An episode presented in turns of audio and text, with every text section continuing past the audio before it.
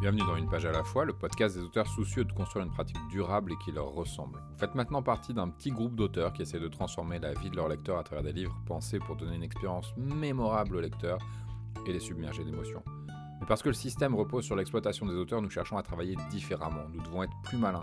Nous le faisons à travers une pratique consciente et audacieuse et ce podcast vous donne un aperçu de la vie quotidienne d'un auteur indépendant. Prêt? On est parti. Je viens de finir une séance de coaching et on a parlé promesse de transformation. C'est un point qui est hyper important qu'on a tendance à peut-être euh, survoler dans la discussion sur la dramaturgie. Et une histoire, avant toute chose, c'est la promesse de transformation d'un personnage ou d'un univers ou d'une relation. Si on prend la romance, par exemple, la romance, c'est simplement la promesse d'une transformation relationnelle. C'est-à-dire qu'on a deux personnages qui se rencontrent et que le lecteur veut voir ensemble. Et c'est compliqué pour eux d'être ensemble pour plein de raisons qui dépendent du genre de romance dans lequel on est. Et c'est cette promesse de les voir ensemble à la fin qui nous plaît dans le roman psychologique, c'est la promesse que le personnage va réussir à dépasser certains blocages psychologiques, certaines euh, résistances émotionnelles qui nous intéressent. Et c'est cette promesse vraiment qui est au cœur de notre travail. Notre boulot, c'est de rendre visible ce qui est en potentialité et de le rendre visible sans l'expliciter. On n'est pas là à dire euh, regardez bien comment mes personnages vont se transformer. On montre les personnages de telle façon que le lecteur puisse ressentir qu'il y a un potentiel chez eux d'autres choses. Et on le fait de façon à ce que le lecteur puisse souhaiter cette transformation des personnages ou de la situation. C'est à ça que ça sert le conflit en dramaturgie. On dit souvent l'histoire elle repose sur le conflit, l'histoire elle repose sur le conflit, sur la tension entre l'objectif et le monde, entre l'objectif et les résistances internes du personnage.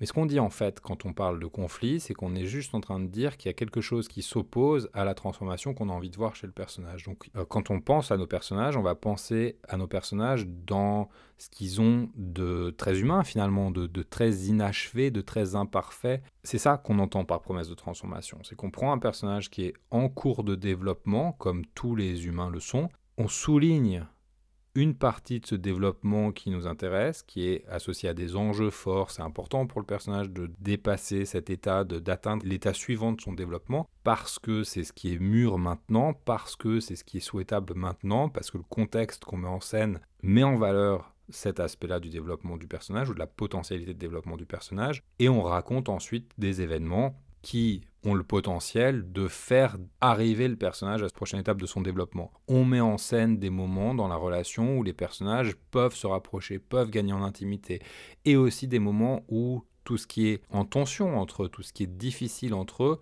ressort davantage. Parce que c'est cette, euh, je vais reprendre le terme de tension, j'ai pas de meilleur terme, c'est cette tension entre le potentiel du personnage et les points qui achoppent, qui font obstacle à cette transformation, qui font obstacle à ce développement, c'est cette tension-là qui nourrit l'action, c'est cette tension-là qui nourrit la frustration du lecteur qui a juste envie de voir le personnage passer à l'étape d'après. D'ailleurs, je regardais un truc de, comment on dit, un film de braquage, et tout ce qui nous intéresse finalement, c'est de savoir est-ce que les, tensions qui existent dans le groupe vont exploser, et que les personnages vont saboter finalement euh, le, braquage parce qu'ils s'entendent pas? Est-ce que les tensions qui existent avec la police vont faire que euh, les personnages vont être arrêtés avant le braquage? Est-ce que l'obstacle énorme qui est la difficulté du braquage va faire que le braquage va échouer, c'est toute cette tension-là qu'on a envie de voir.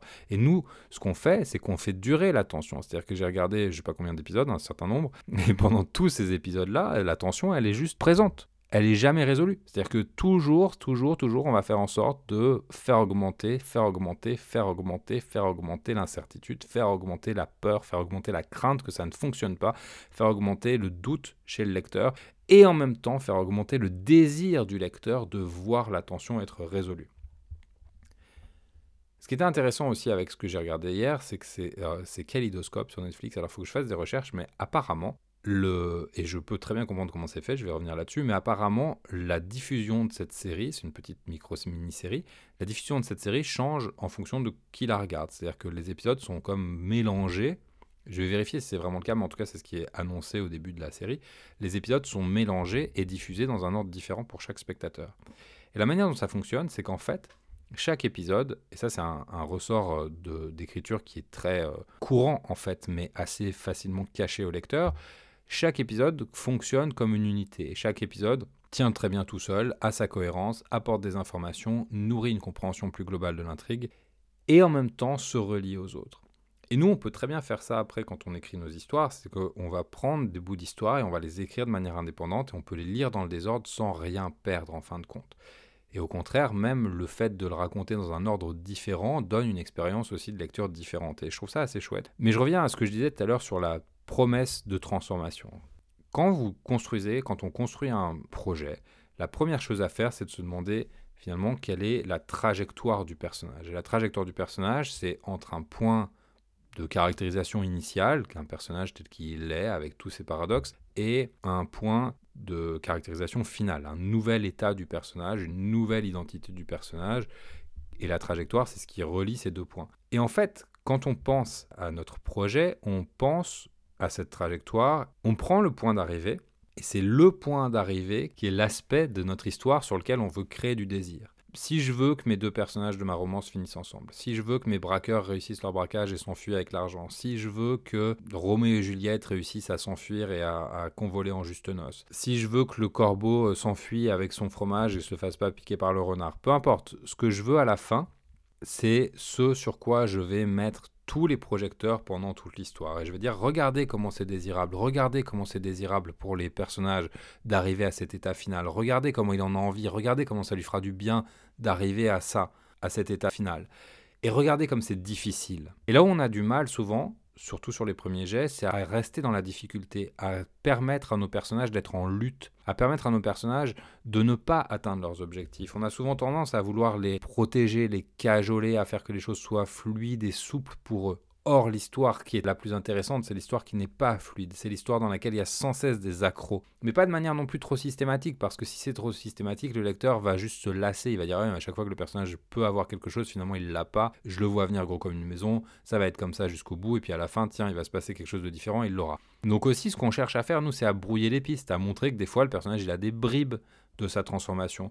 Et ce qui est intéressant, c'est que quand le personnage reçoit des bribes de transformation, c'est-à-dire quand dans notre couple, dans la romance, je dis ça parce que j'ai lu une romance récemment et que c'est euh, un exemple qui est proche dans mon esprit, quand le couple dans la romance a des moments d'intimité qui fonctionnent, on se dit waouh, ok, oui, c'est vachement bien quand ils sont ensemble et que ça fonctionne. Et en même temps, juste derrière, ce qu'on va faire, c'est qu'on va montrer des moments où ça ne fonctionne pas. On va dire bah ouais, mais en même temps, c'est pas gagné. C'est-à-dire c'est pas parce que c'est vachement bien quand ça fonctionne que ça va forcément fonctionner. Et c'est dans ce jeu-là où on donne à désirer au lecteur quelque chose qu'on lui enlève juste derrière ou pas forcément qu'on lui enlève parce que c'est pas toujours cette mécanique là mais des fois on va juste montrer au lecteur qu'un truc est souhaitable et en même temps pas souhaitable. C'est-à-dire que nos personnages ils sont bien ensemble et en même temps ils sont pas bien ensemble. Et comment est-ce qu'on va résoudre ce paradoxe? Comment est-ce qu'on va permettre à nos personnages de trouver une solution? Est-ce que c'est qu'il faut pas qu'ils soient ensemble et qu'ils acceptent de faire le deuil d'une relation qui aurait pu fonctionner, qui était sympa par certains moments, ou est-ce que c'est au contraire qu'ils arrivent à être ensemble en tolérant les moments où ça va pas? Et c'est cette incertitude-là sur la meilleure voie à prendre pour les personnages, en sachant qu'il n'y en a pas une qui sera meilleure que l'autre, c'est que les deux peuvent fonctionner. C'est dans cette incertitude-là qu'on va cultiver l'intérêt du lecteur pour notre histoire. Donc si je récapitule cette réflexion d'aujourd'hui, il y a plusieurs choses. La première, c'est que raconter une histoire, c'est cultiver la promesse d'une transformation. Ça peut être une transformation individuelle, ça peut être une transformation relationnelle, ça peut être une transformation de l'univers, peu importe. Cultiver la promesse d'une transformation, c'est montrer comment cette transformation est désirable pour notre personnage et en même temps montrer comment elle est difficile. Et en alternant entre des moments où c'est désirable et des moments où c'est difficile, on cultive l'intérêt du lecteur et on cultive l'enjeu pour le lecteur, pas pour le personnage, l'enjeu pour le lecteur de voir la fin de l'histoire et d'aller à la fin de l'histoire. Parce qu'à un moment donné, cette tension qu'on crée entre plusieurs fins possibles, c'est aussi ce qui crée de la frustration chez le lecteur et ce qui crée le besoin chez le lecteur d'arriver au bout parce qu'il a besoin de se soulager de cette tension et de cette incertitude. En termes de méthode, ce qu'on fait, c'est qu'on regarde où on veut arriver, on regarde d'où on part, et on regarde en fait l'écart entre les deux, et on va faire en sorte de donner régulièrement des aperçus du point auquel on veut amener le personnage.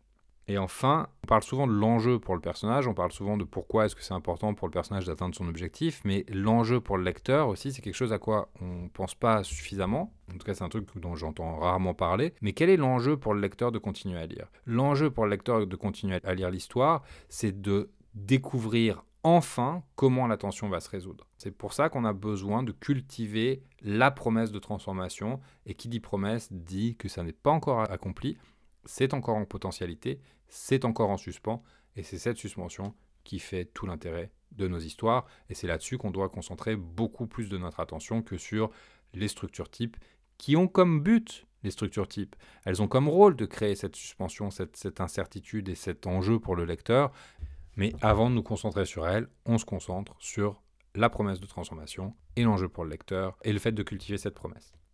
Laissez-moi savoir ce que vous pensez de cette réflexion dans les commentaires. Abonnez-vous au podcast si vous l'aimez, faites-le circuler. Plus il y aura de gens qui l'écouteront, plus la conversation autour du podcast sera intéressante. J'ai toujours mon stage d'écriture de nouvelles les 20 et 21 janvier, ou les 21 et 22 janvier, c'est le samedi et le dimanche, je ne sais plus quelles sont les dates, qui est disponible. Il reste encore quelques places. On a déjà 3 inscrits. Je vais monter jusqu'à, soit je m'arrête à 4, soit je monte jusqu'à 6. Je ne suis pas encore... Euh, on verra, c'est ouvert. J'aime bien travailler autour de 4-5 auteurs. C'est pas mal pour jongler entre les projets. Ça laisse de la place pour chaque projet. C'est un stage qui part de vos projets pour apporter de la théorie. On part des problématiques que vous soulevez pendant la création. Il y a des temps de création, des temps de discussion, et pendant les temps de discussion, finalement, vous soulevez les problématiques que vos projets ont émergé. Et à partir de là, moi, je donne des éléments théoriques et des éléments méthodologiques. Donc, c'est un atelier qui est vraiment adapté à vous, à votre pratique aujourd'hui. C'est pas une théorie que vous n'allez pas pouvoir appliquer parce qu'elle est trop loin de ce que vous faites. C'est vraiment une théorie qui va être directement en lien avec ce que vous êtes en train de produire. C'est le samedi et le dimanche de 13h à 18h chaque jour en visio. Et le tarif d'inscription est de 180 euros. Vous avez toutes les infos sur anaelverdier.com slash nouvelle au singulier. Et sur ce, je vous souhaite une excellente journée et je vous dis à demain.